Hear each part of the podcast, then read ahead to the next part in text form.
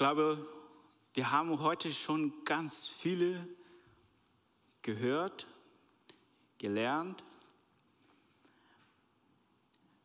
Dörte, das war ganz für mich sehr, also so ganz besonders wie deine Art, wie ehrlich wir sein können. Ich glaube, jeder von uns hat so eine ganz besondere Zeit, wo wir mit Gott oder wo Gott begegnen können. Und ich möchte erstmal euch fragen, was waren deine Pausemomente in dieser letzten Woche? Im Stau? Oder in einem Aufzug, wenn ihr reinkommt und vielleicht hast du einen Stapel Mappe, wo du hochbringen sollst oder wo du arbeitest oder und dann hörst du dieses Hintergrundmusik Ne, wenn du in, habt ihr schon das bemerkt? Monika hat das in dieser Woche mich gefragt, Lukas, weißt du, ähm, weißt du, warum, wenn wir in Aufzüge reinkommen, dann gibt es immer dieses Hintergrundmusik, manchmal dieses Bossa Nova, so. Also hat sie gefragt, ist das vielleicht für uns zu beruhigen? Oder wenn wir so einen Actionfilm gucken und dann der, der Superhemd, der ist da und ganz und, äh, und Action und so und dann er kommt rein oder er springt rein in einen, einen Aufzug und dann er muss da warten. Und dann die, die Tür macht wieder auf und er kommt raus und der wieder, ne, so wieder Action, Action, Action. Also weiß nicht, ob das, das ist das Ziel, dass wir, wenn wir in Aufzüge reinkommen, um das zu beruhigen, dieses Hintergrundmusik. Aber auf jeden Fall da können wir nichts tun, außer nur warten. Ne? Ähm, was ich weiß, ist, was die Bibel uns sagen möchte in vielen Versen, dass Gott bringt uns bei, dass wir Momente der Pause suchen können, Momente der Stille suchen können. Und da lese ich zum Beispiel bei den Vers äh, von Psalm 131, Vers 3. Vielmehr habe ich meine Seele besänftigt und beruhigt. Wie ein gestilltes Kind an der Brust seiner Mutter, so zufrieden ist meine Seele. Selbst der Psalmist hat so ein, ein Ort gefunden, wo er so sich seine Seele beruhigt, beruhigt hat und ähm, dass er beschreibt wie ein kleines Baby an der Brust seiner Mutter.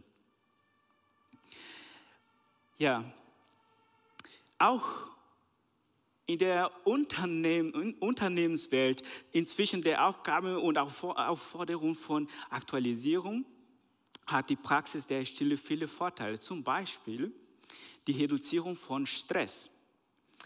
Durch den Senkung des Cortisol- und Adrenalinspiegel, ich werde das nicht erklären, also wenn ihr wollt, kann jemand fragen, die Medizin studiert hat, aber das, ist, das sind Hormone, die, also, die tun was mit unserem Körper. Aber interessant, dass eine Studie von Jahr 2006, schon eine Weile her, aber zu, da, sie sagten, dass es reicht zwei Minuten an den Tag, wenn wir eine ganz stille Pause machen können. Und ich lade euch ein, mit mir jetzt eine Pause zu machen. Wir werden nicht zwei Minuten machen. Ich werde hier so bei meinem Chronometer so eine Minute stellen. Versuche jetzt ganz, also ganz ruhig bleiben, tief atmen und nicht von, von draußen oder was auch immer so äh, was zu hören. Einfach, ja, stehen.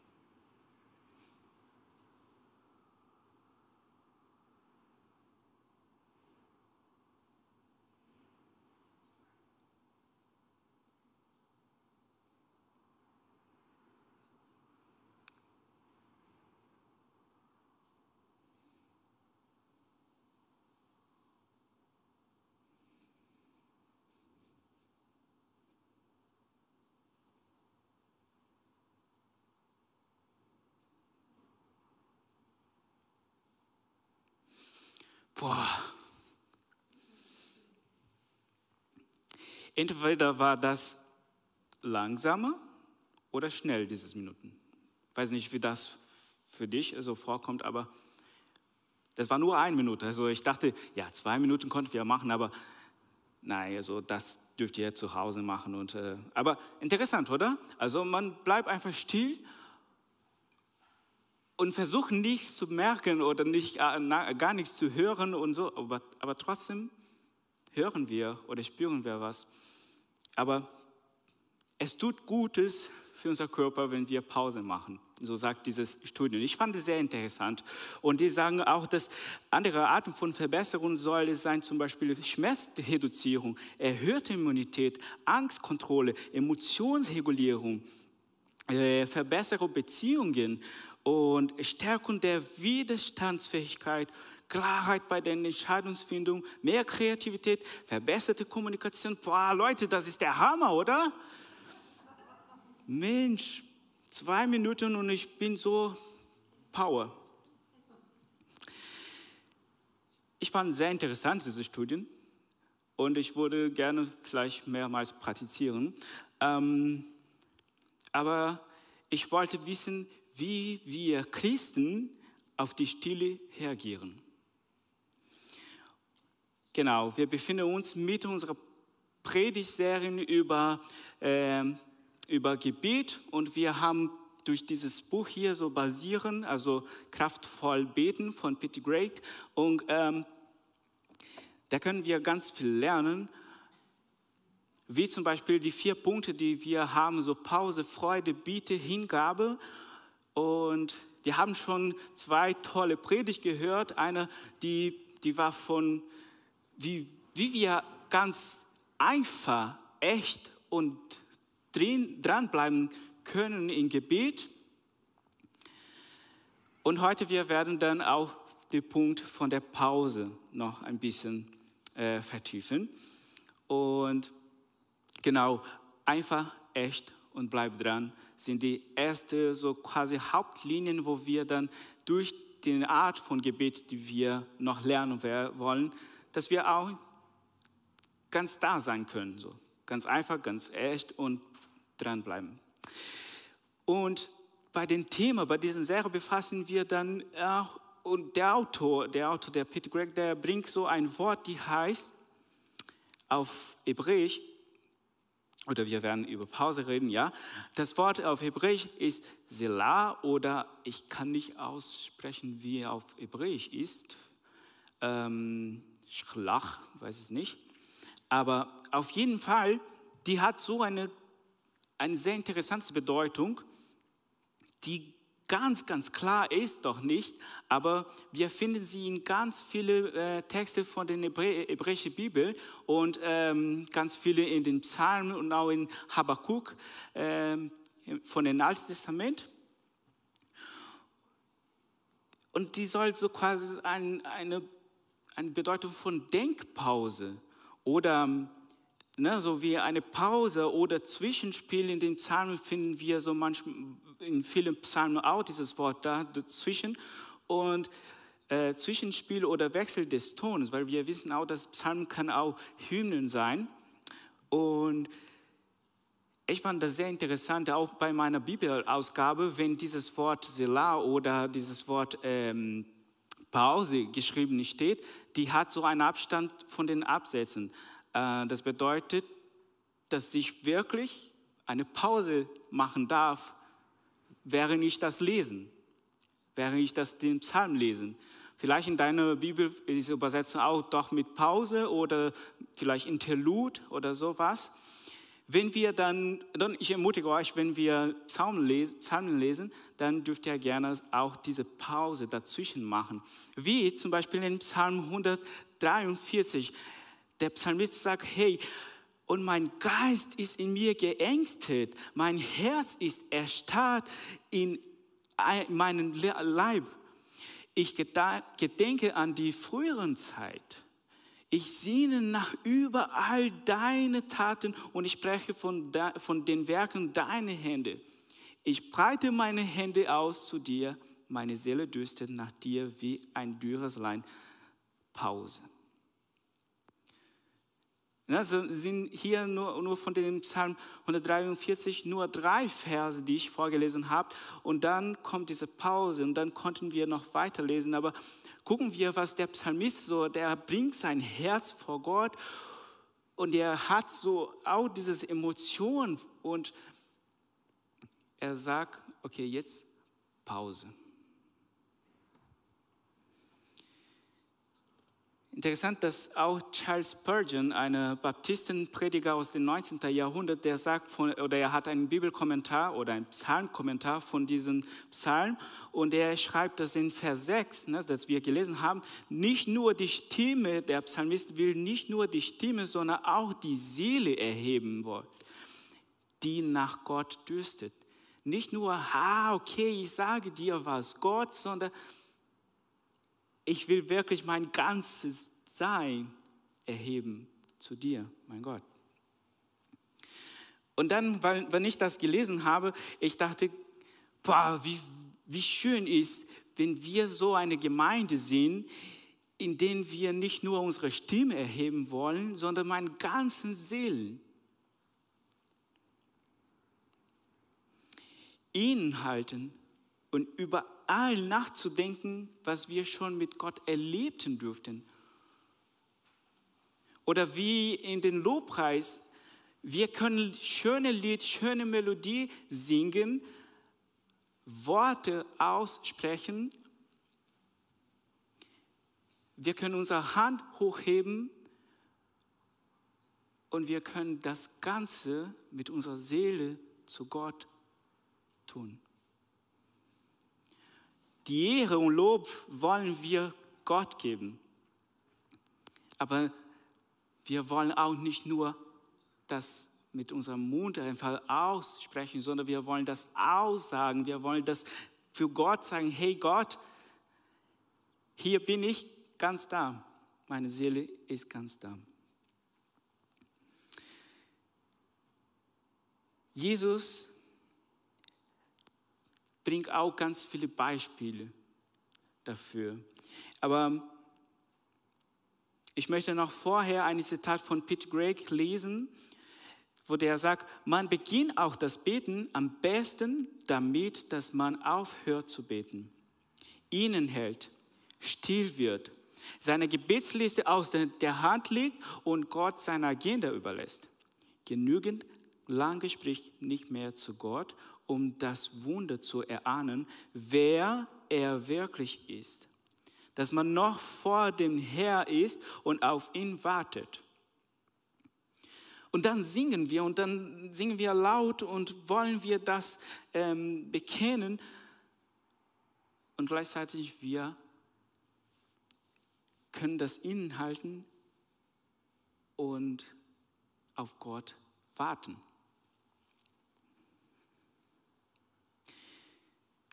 Gucken wir einige Beispiele, dass Jesus, wie Jesus auch hat uns Beispiele gebracht oder also selbst die Bibel beschreibt ganz viele Texte von Jesus und dann sagt zum Beispiel in Matthäus 6, äh, Kapitel 6, Vers 6, wo jemand gefragt, hey, wie sollen wir dann beten? Und dann Jesus antwortet, ja, zuerst geh in deine Kämmerlein und schließ die Tür zu und betet heimlich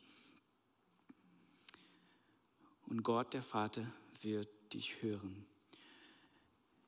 Er bringt uns bei, bringt uns bei, hey, geht in dein Kämmerlein.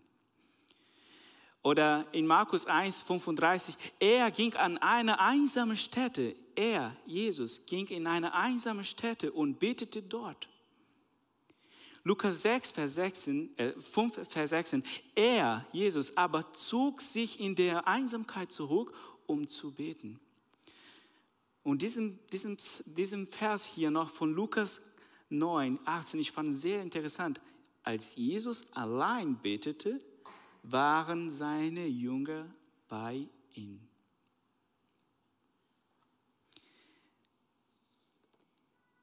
Jesus, der Allmächtige, der Gottessohn, nahm sich regelmäßig eine Zeit zum Beten.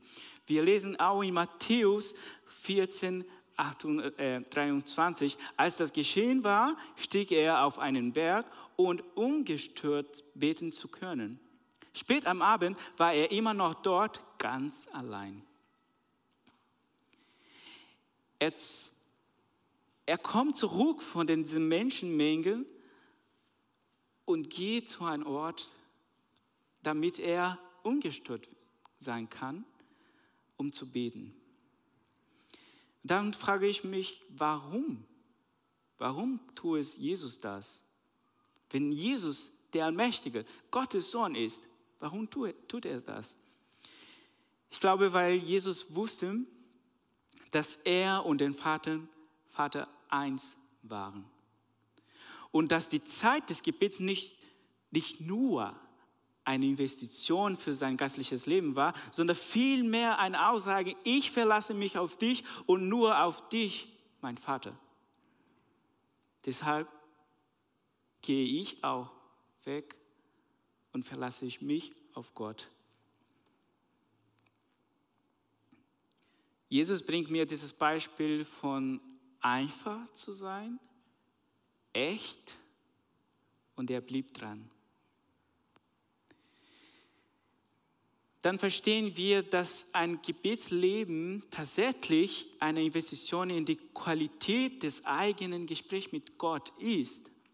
Doch ist doch eine Investition. Aber noch viel wichtiger ist es für mich, zu sagen, dass kein anderer Menschen wichtiger ist als mein Gott. In Gott finde ich dann Erleichterung von meinem Schmerz. Ich erhalte Ruhe für meine Seele. Ich finde Ressourcen, um meine Emotionen zu verarbeiten. Ich lerne Resilienz.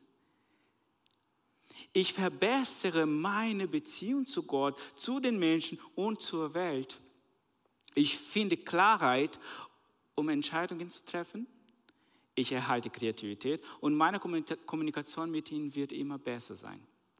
Und das alles können wir in einer Zeit oder in einem Gebetsleben erfahren. Was auch die Wissenschaftler geschrieben haben, dass wir Pause zwei Minuten guten sein können für unseren Körper. Aber in Jesus allein, ich kann meine Seele beruhigt.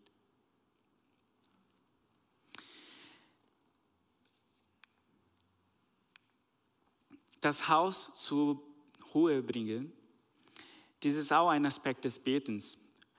Mittendrin in diesem Kontext von der Pause, das Haus zum Stillstand bringen. Vielleicht bist du jemand, der schon passiv schweigen kann. Für andere ist notwendig eine Aktion zu starten. Und dann fragen wir, okay, und wie werden das wir tun? Wenn ich kaum Minuten äh, aufhören kann, um nachzudenken, was ich noch tun oder vergessen habe zu machen. Genau dann würde ich sagen, genau das ist der Punkt, in dem wir arbeiten sollen. Legen deine Sorgen nieder, haben wir jetzt gesungen.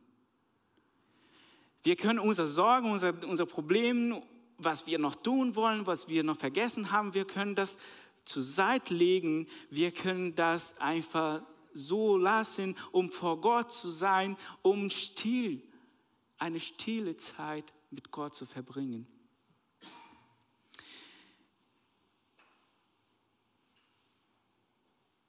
Jürgen hat auch in seiner Predigt zitiert das Beispiel von Susanna Wesley äh, oder Wesley, die ganz viele Kinder oder ne, so ungefähr äh, acht Kinder hatte sie zu Hause. Da musste sie ganz viele tun. Also sie war eine Frau, die äh, immer vielleicht also für die Kinder kochen sollte, Erziehung, äh, sollte die Kinder erziehen und auch ähm, ja, das ganze Haus in Ordnung bringen und noch sie hat das Lesen und Schreiben für diese, äh, ihre Kinder beigebracht. Und das Ganze in, in jeden Tag hat sie das gemacht.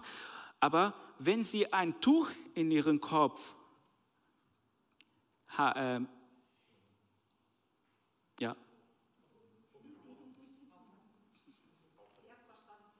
Danke, habt ihr das verstanden? Wenn sie das so auf den Kopf gemacht hat, dann die Kinder wussten, hey, Mama ist auf dem Berg. Mama ist in der stille Zeit. Mama redet gerade mit unser großer Gott. Und keiner von diesen Kindern sind wichtiger als Gott. Boah, was für ein Beispiel. Dann, wenn ich, wenn ich denke, okay, dann wo soll, wo soll dann für mein Leben ein Gebetsort oder ein Geheimniszimmer, wo soll ich dann, wo triff ich wirklich äh, Gott? Vielleicht mit einem Tuch in meinem Kopf?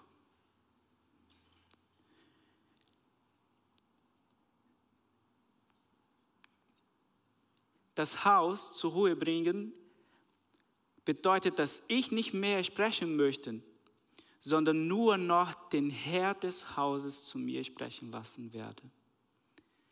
Dieses Haus zur Ruhe bringen bedeutet, Lukas,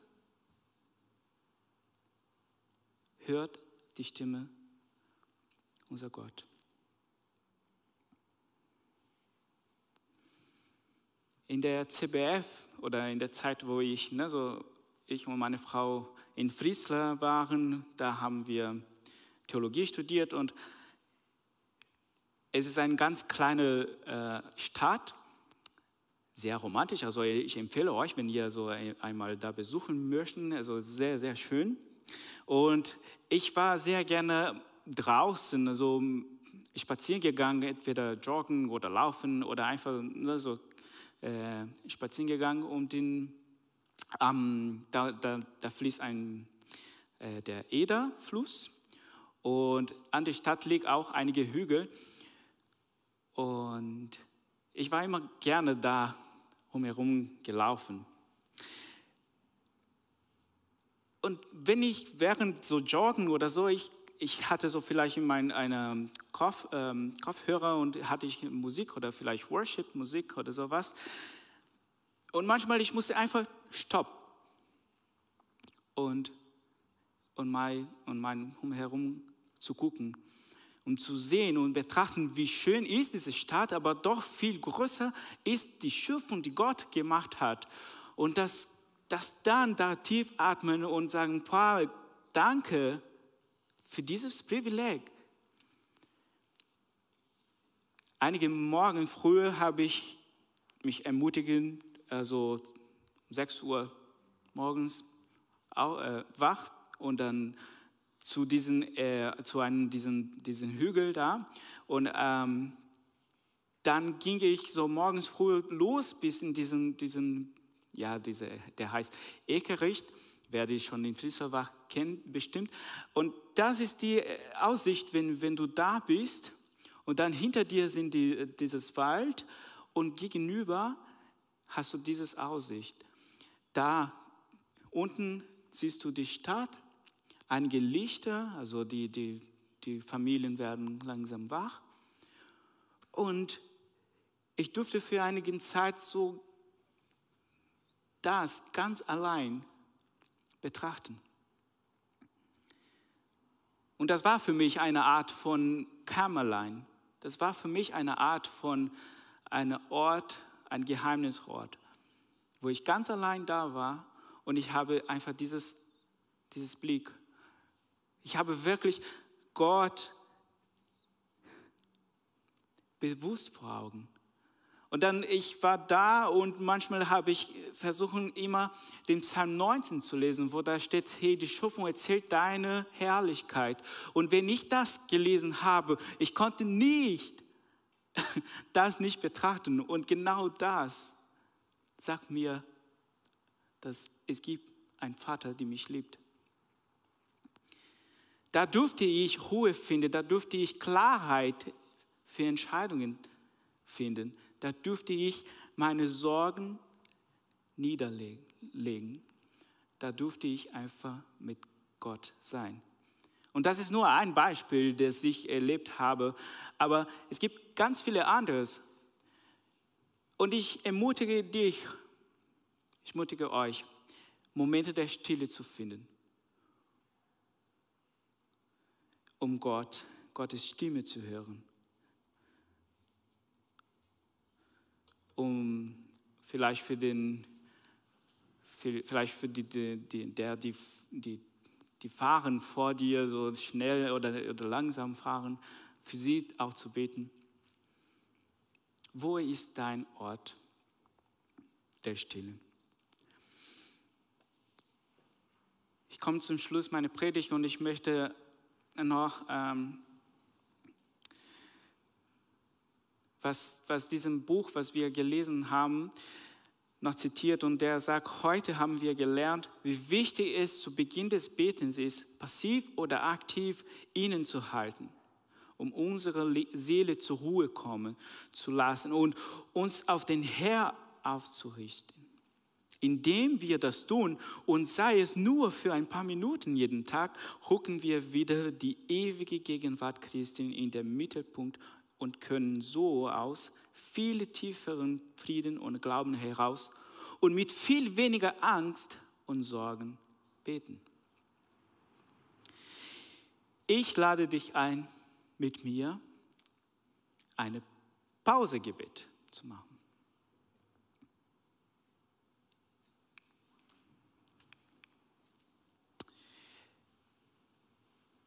Ich werde, ich werde das einfach euch ermutigen, eine Pausegebet zu machen. Und wenn du mich fragen würdest, wann, würde ich dir sagen, immer wieder. Wenn du mich fragen würdest, wo, dann würde ich sagen, an dein Gebetsort. Und wenn du mich fragen würdest, wie, würde ich dich sagen, sei es auf den Knien, im Stehen, im Bett, im Laufen, Joggen, auf einem Berg oder mit einem Handtuch auf dem Kopf. Sei ganz da einfach, echt und bleib dran. Ich bete mit uns gerne. Jesus, in dir finden wir Ruhe. Und wir können es versuchen, hier zwei Minuten Pause machen in unserem Leben, aber wir werden es nur schaffen, wenn wir in dir sein können. Und das glaube ich, dass dann ich will nicht nur meine Stimme, Stimme hochheben, sondern ich will meine Seelen, mein ganzes Sein erheben zu dir, Gott. Und ich danke dir, dass wir durch den Psalm, dass durch die, die Worte oder durch deine Worte, durch die Bibel, wir so viele Beispiele finden können, in denen wir auch diese Art von Gebet ganz da sein können, wo wir eine Pause finden können. Und das ist total schön und richtig zu machen. Dass ich mein Haus in Ruhe bringen und dass ich lasse des Herrn dieses Haus sprechen. Bitte segnest du uns, segnest du deine Gemeinde. Amen.